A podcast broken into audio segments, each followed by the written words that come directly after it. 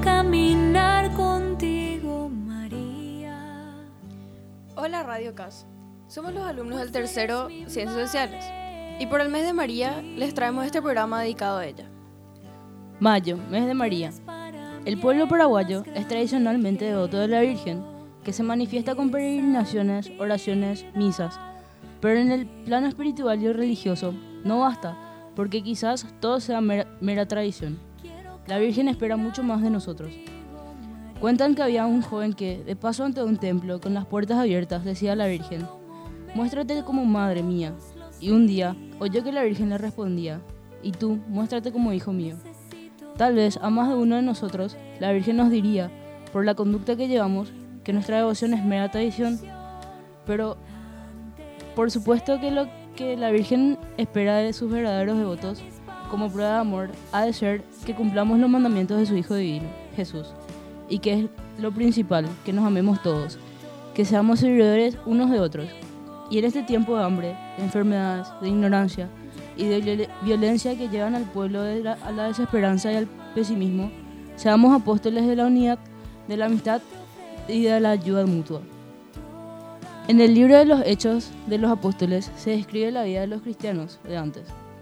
Se mantenían unidos a las enseñanzas de los apóstoles y a la unión fraterna a la fracción de del pan y las oraciones, y todos los creyentes a una tenían todas las cosas en común.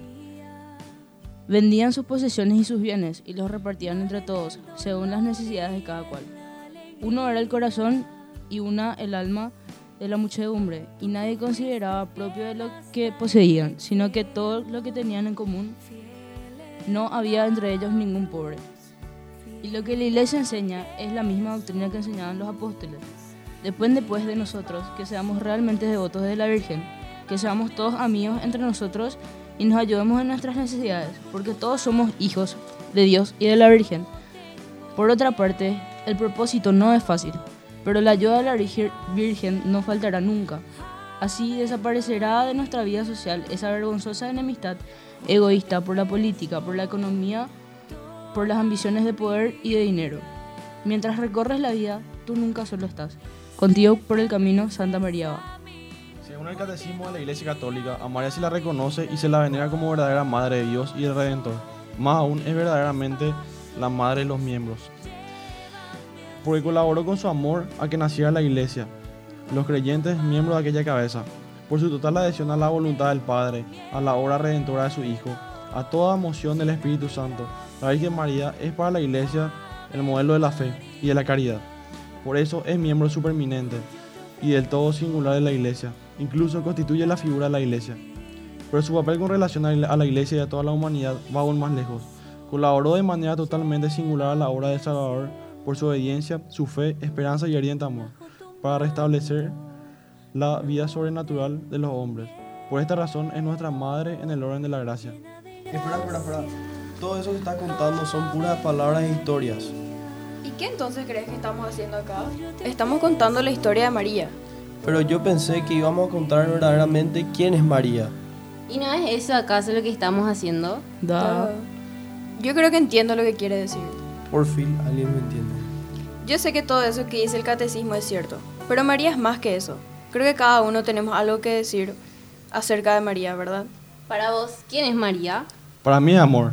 Para mí es fuerza. Para mí es incondicionalidad. Para mí es ternura. Para mí es amiga. Para mí es compañera. Para mí es madre. Para mí es todo. ¿Cómo que todo? Sí, todo.